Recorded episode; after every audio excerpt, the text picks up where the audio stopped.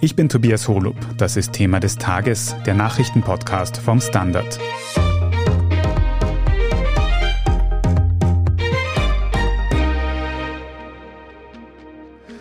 Der Pflegenotstand in Österreich könnte endlich gelindert werden. Von hohen Kosten für 24-Stunden-Betreuung bis hin zu chronischem Personalmangel auf Krankenstationen. Missstände im Pflegesystem führen zu schlimmen Einzelschicksalen für Pfleger und Patientinnen. Die schwarz-grüne Regierung hat nun ein Maßnahmenpaket vorgestellt, das Pflegeberufe attraktiver machen und Pflegende entlasten soll. Was ist also genau geplant? Was sind die größten Probleme, gegen die das Pflegepersonal aktuell auf die Straße geht? Und kann die nun angekündigte Reform da wirklich Abhilfe schaffen? Darüber sprechen wir heute. Gabriele Scherndl, du hast für den Standard die Ankündigung dieser Pflegereform verfolgt. Schauen wir uns die angekündigten Maßnahmen der Reihe nach an. Wie sollen denn Menschen, die in Pflegeberufen arbeiten, jetzt konkret entlastet werden?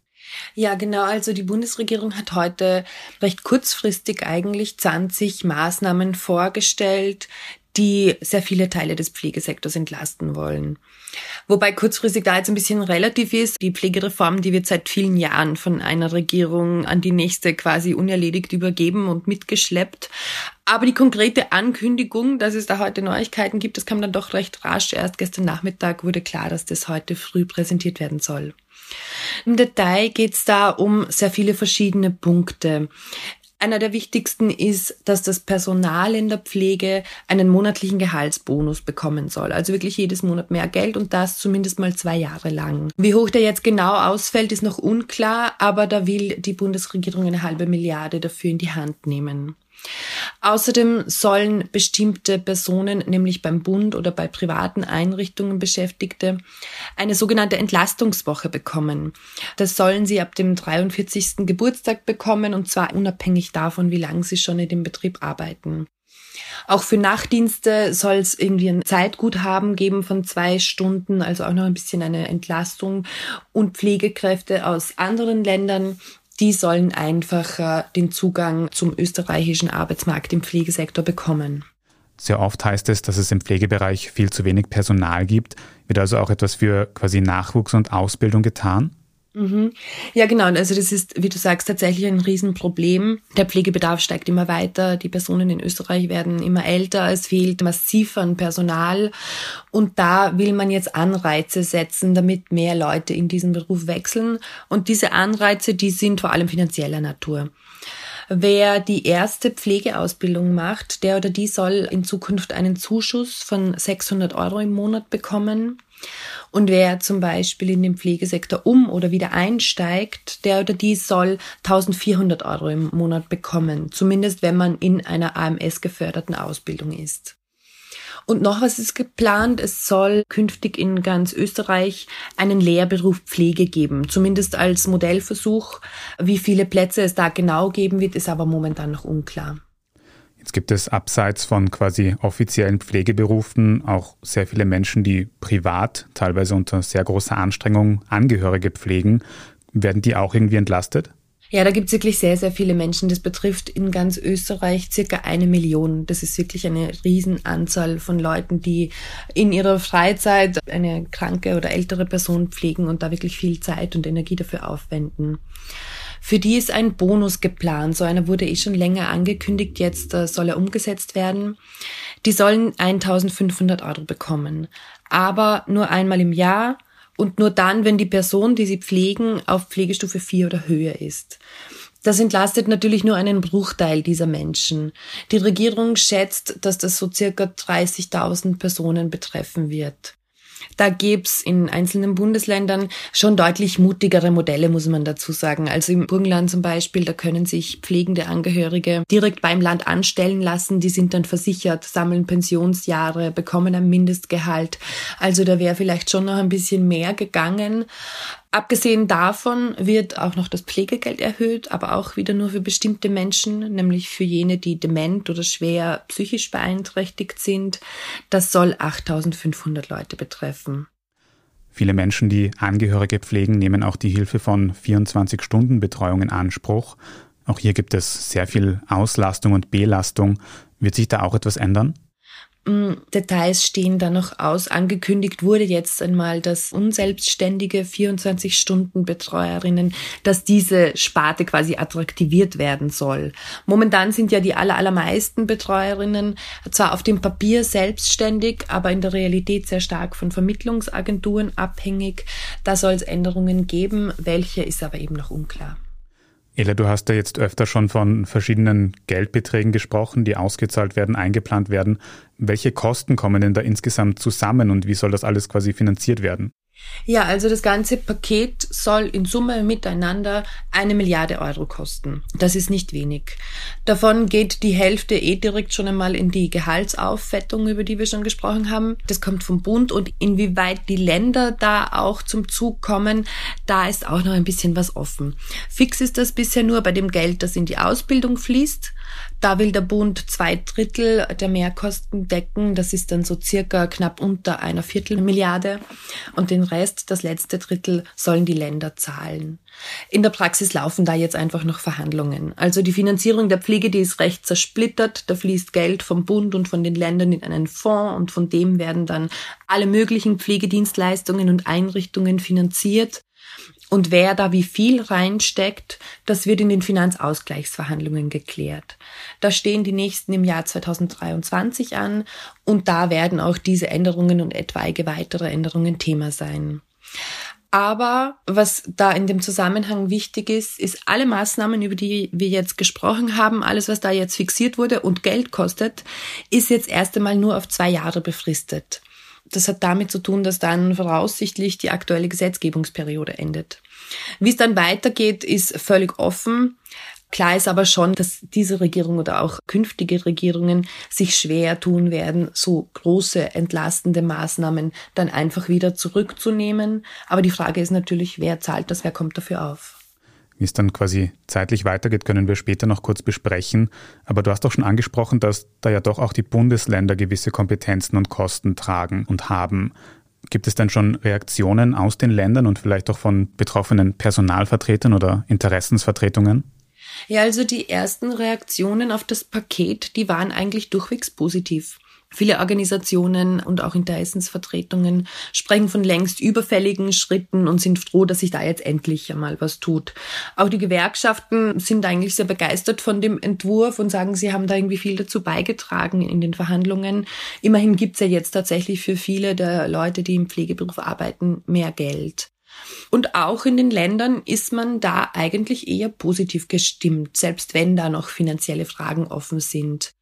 Man hätte sich da zum Teil vielleicht andere oder weitere Maßnahmen gewünscht, aber so der Grundtenor ist eigentlich ein recht positiver. So heißt es zum Beispiel aus dem Roten Kärnten, es sei schon ein Wermutstropfen, dass das Pflegegeld jetzt nur für ein paar ganz bestimmte Personen angehoben wird. In Wien wiederum, da wiederholt man die alte Forderung, dass eben diese zersplitterte Finanzierung, über die wir gesprochen haben, dass die nun endlich mal einheitlicher werden sollte. Aber so die harsche, harte Kritik kommt da jetzt eigentlich nicht. Die Neos als Oppositionspartei sind da schon ein bisschen skeptischer. Die sagen sinngemäß, man müsse da halt jetzt endlich strukturelle Probleme lösen und nicht nur Geld hineinpumpen in das System. Diese vorgestellten Maßnahmen sind ja auch nur Eckpunkte für die geplante Pflegereform. Wie geht es denn da konkret weiter? Wann könnten diese Maßnahmen wirklich umgesetzt werden? Ja, das ist jetzt natürlich von Maßnahme zu Maßnahme unterschiedlich. Einiges von dem, was wir besprochen haben, muss jetzt noch in konkrete Gesetze gegossen werden. Da kündigten die Grünen an, dass das noch vor dem Sommer passieren soll oder zumindest noch vor dem Sommer einiges in den Nationalrat gehen soll. Natürlich haben wir dann wieder Begutachtungsfristen, zum Teil haben wir den Bundesrat und so weiter. Das ist, wird schon noch ein bisschen dauern. Bei anderen Themen, über die wir gesprochen haben, wird es wohl noch länger dauern, weil noch Verhandlungen laufen, zum Beispiel eben bei den Änderungen, die die 24-Stunden-Betreuung betreffen. Und wir wären nicht Österreich, würde da nicht auch vieles jetzt noch von den Ländern eben abhängen. Die müssen da jetzt zum Beispiel eben mithelfen, wie diese zusätzlichen Gehälter verteilt werden. Die müssen sich irgendwie überlegen, wie das bewerkstelligt wird. Naja, ich wage zu behaupten, dass das nicht von heute auf morgen passieren wird. Aber man kann schon festhalten, dass der heute vorgestellte Plan zumindest ein Anfang war, später aber doch. Zumindest ein Anfang. Die zu erwartenden Diskussionen über die konkrete Ausgestaltung in manchen Details werden wir in den nächsten Monaten dann noch genau verfolgen. Vielen Dank für diesen Überblick, Gabriele Scherndl. Gerne. Ja, und gegen welche Probleme diese Pflegereform jetzt genau helfen soll, worunter Menschen, die in Pflegeberufen arbeiten, am meisten leiden und ob diese Reform daran wirklich etwas ändern kann, das besprechen wir nach einer kurzen Pause. Bleiben Sie dran. Guten Tag, mein Name ist Oskar Bonner. Ich habe den Standard gegründet, weil es damals einfach keine unabhängige liberale Qualitätszeitung gab. Guten Tag, mein Name ist Anna Haber und ich lese den Standard, weil er genau das noch immer ist. Und das ist heute so wichtig wie damals. Der Standard, der Haltung gewidmet. Colette Schmidt, du analysierst für den Standard schon länger den Pflegenotstand in Österreich und da ist ja eben oft von einem Notstand die Rede. Warum? Was sind quasi die größten Missstände? Ja, es ist wirklich ein Notstand und es wundert mich eigentlich, dass das nicht viel früher aufgegriffen wurde, weil Notstand heißt ja, dass es brennt und nicht, dass man vielleicht über Jahre ein Problem bekommen könnte. Ich glaube, zusammenfassen kann man es mit Geld, Geld, Geld. Es ist ein Bereich, der seit Jahrzehnten unterdotiert ist in Wahrheit oder zumindest kommt das Geld nicht direkt bei den Pflegenden und den Gesundheitsberufen an. In den Protesten heute Donnerstag sind ja auch die Ärztekammer involviert. Also es geht ja auch Ärzten nicht gut in Österreich, das muss man jetzt dazu sagen, Spitalsärzten. Aber vor allem die Pflegekräfte in Altersheimen, in Pflegeheimen, in Spitälern, die sind am Limit und vor allem waren sie es schon vor der Corona-Krise. Diese ist eigentlich ein Brandbeschleuniger gewesen, kann man sagen.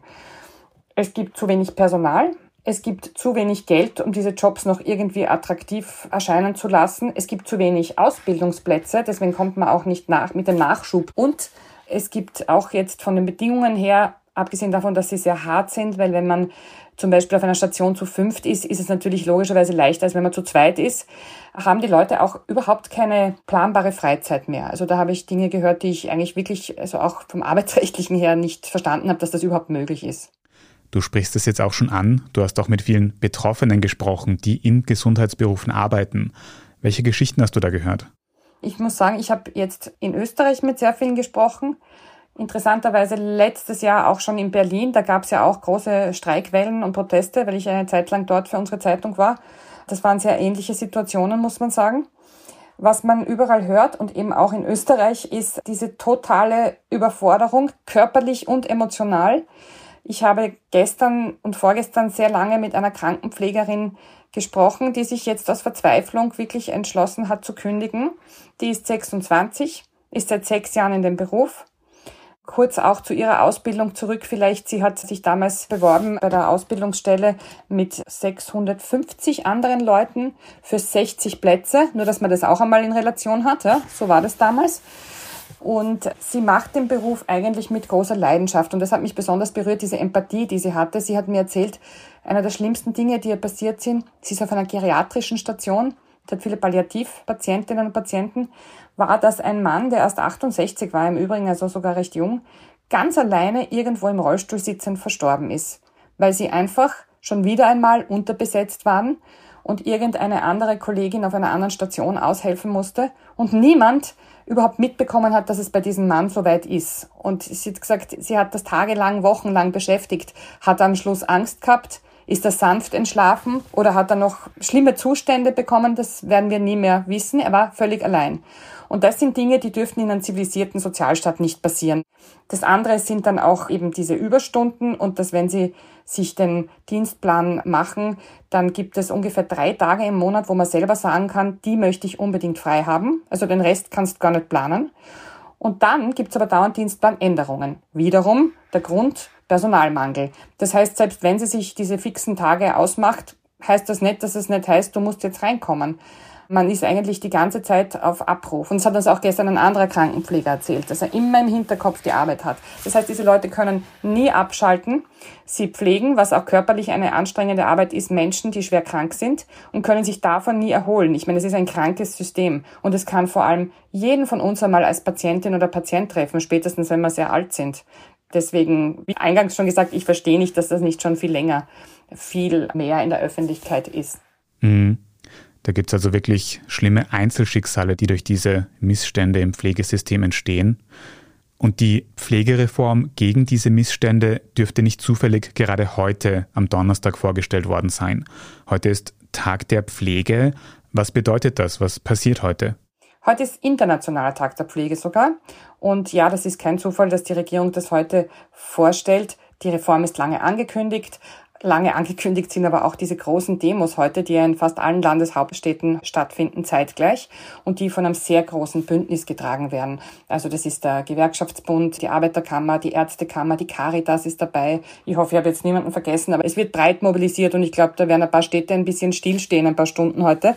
Aber an sich ist das, das wissen wahrscheinlich wenige, der Geburtstag von Florence Nightingale heute, die ja irgendwie in die Geschichte so eingegangen ist, ein bisschen als der Friedensengel mit Krankenschwestern-Tracht. Tatsächlich war die, was jetzt auch historisch vielleicht wieder interessant ist, was gerade aktuell ist, Mitte des 19. Jahrhunderts im Krimkrieg dort aktiv und hat sich um verwundete Soldaten gekümmert, aber gar nicht so, wie man das heute so gerne nostalgisch sich vorstellt, jetzt als Krankenschwester am Bett, sondern die war Krankenpflegerin, aber auch sowas wie eine Statistikerin, eine Mathematikerin. Die war eigentlich die Mitbegründerin von modernen Pflegewissenschaften und sie hat auch so Statistiken gemacht und es bildhaft dargestellt.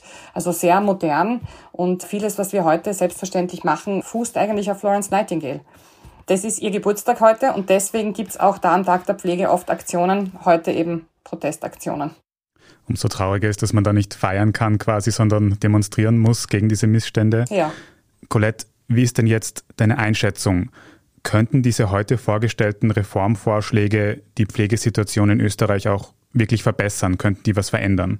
Ja, also eigentlich muss man sagen, es wird jetzt schon ordentlich Geld in die Hand genommen und die meisten Reaktionen auch aus dem Pflegebereich, ich habe heute schon ein bisschen herumtelefoniert, waren auch einmal vorsichtig positiv. Vorsichtig, weil man ja zum Beispiel einen Pflegebonus schon letztes Jahr versprochen hatte. Pflegebonus für alle hieß es da und dann war es doch nur für einzelne Gruppen. Da muss man mal schauen, was dann wirklich ankommt. Dann ist es ja nur für zwei Jahre, weil halt bis zum Ende der Regierungsperiode jetzt einmal gedacht wird. Und heute hieß es irgendwie, man soll jetzt bis 2030, glaube ich, es schaffen, mit dem, was man in die Hand nimmt, 76.000 zusätzliche Pflegekräfte zu finanzieren. Jetzt muss man natürlich auch die Ausbildung ausbauen, aber das passiert ja eh auch, das ist auch der Plan. An sich hat aber der Ex-Ex-Gesundheitsminister, müssen wir jetzt schon sagen, Rudi Anschober, gesagt, dass wir bis 2030 100.000 mehr brauchen. Also das war seine Einschätzung damals oder die des Gesundheitsministeriums. Das heißt, da würde jetzt noch immer ein Loch von 24.000 klaffen mit den heutigen Berechnungen. Aber seien wir mal optimistisch und vielleicht wird jetzt wirklich etwas besser. Was aber auch in den nächsten Jahren interessant sein wird, es gibt ja einen wirklichen schon, muss man von einem Massenexodus reden, von Pflegekräften, Diplomierten, die den Job verlassen und wirklich branchenfremd dann unterkommen. Also man hört da von Leuten, die gehen als Kassiererinnen in Supermärkte, die gehen zur Post oder in den Handel das ist ja auch mit dieser einen Pflegerin, mit der ich so lange gesprochen habe und die eigentlich so empathisch war und so mit dem Herz bei den Patienten, wo man so schade findet, wenn die mit der Einstellung und dem Know-how weggeht. Die Frage ist, kriegt man die jetzt zurück oder sind die für immer verloren für das System? Das wird sich auch zeigen in den nächsten zwei Jahren und maßgeblich dann einen Einfluss haben, ob das Ganze gelingt oder nicht, glaube ich wie gut diese geplante Pflegereform dann auch wirklich wirkt, wenn sie denn mal beschlossen ist. Das werden wir also vielleicht erst in einigen Jahren wirklich sagen können. Vielen Dank mal für diese Einschätzungen, Colette Schmidt. Sehr gerne. Wir sprechen gleich noch in unserem Meldungsüberblick darüber, warum Finnland nun der NATO beitreten möchte. Wenn Sie Thema des Tages in der Zwischenzeit unterstützen möchten, dann können Sie das zum Beispiel mit einem Standard-Abo oder einem Premium-Abo auf Apple Podcasts tun. Jetzt aber dranbleiben, wir sind gleich zurück.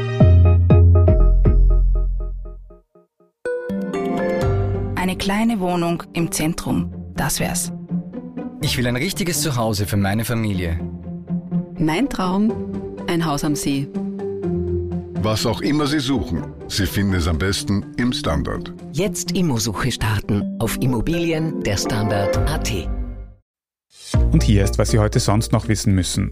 Erstens, die Staatsspitze von Finnland spricht sich für einen Beitritt des Landes zum Militärbündnis NATO aus. Das haben der finnische Präsident und die Ministerpräsidentin heute Donnerstag gemeinsam bekannt gegeben. Aus der NATO hieß es schon im Vorfeld, dass man eine Mitgliedschaft Finnlands unterstützen würde. Sie könnte etwa auf dem nächsten NATO-Gipfel im Juni genehmigt werden. Grund für diesen Schritt dürfte der russische Angriff auf die Ukraine sein. Auch Finnland teilt sich eine Landgrenze mit Russland. Moskau sieht in einem möglichen NATO-Beitritt Finnlands eine definitive Bedrohung, wie es aus dem Kreml heißt. Zweitens, in Österreich und anderen nahen EU-Staaten wurde eine internationale Schlepperorganisation zerschlagen. Das hat der österreichische Innenminister heute Donnerstag bekannt gegeben. Demnach wurden 205 Menschen in Österreich, der Slowakei, Tschechien und Rumänien festgenommen. Die Bande soll mehr als 36.000 Menschen geschleppt haben, insbesondere auch von Ungarn nach Österreich. Die Festgenommenen sollen außerdem auf Grundwehrdiener im Burgenland geschossen haben und für den Erstickungstod von mindestens zwei Flüchtenden verantwortlich sein. Und drittens, der iPod von Apple wird bald Geschichte sein. Das hat der US-Konzern diese Woche angekündigt. Der tragbare MP3-Player wurde vor rund 20 Jahren von Apple-Gründer Steve Jobs vorgestellt. Damals konnte man auf der iPod-Festplatte etwa 1000 Songs abspeichern. Zusammen mit der Einführung des iTunes Music Store wenig später dürfte Apple somit maßgeblich dazu beigetragen haben, dass die Nutzung von digitaler Musik jene von physischen Datenträgern wie CDs überholt hat. 2007 wurde schließlich das iPhone vorgestellt, wohl auch inspiriert vom iPod. Zusammen mit der steigenden Beliebtheit von Streamingdiensten wie Spotify wurde somit aber auch der iPod seinerseits wieder ein Stück weit obsolet gemacht. Einen Abgesang auf Apples iPod und alles weitere zum aktuellen Weltgeschehen finden Sie wie immer auf derstandard.at. Wenn Sie Feedback für uns haben, dann erreichen Sie uns gerne unter podcast.derstandard.at. Und wenn Ihnen diese Folge von Thema des Tages gefallen hat, dann abonnieren Sie uns doch auf Ihrer liebsten Podcast-Plattform und am besten auch gleich eine gute Bewertung dort lassen. Ich bin Tobias Holub, Baba und bis zum nächsten Mal.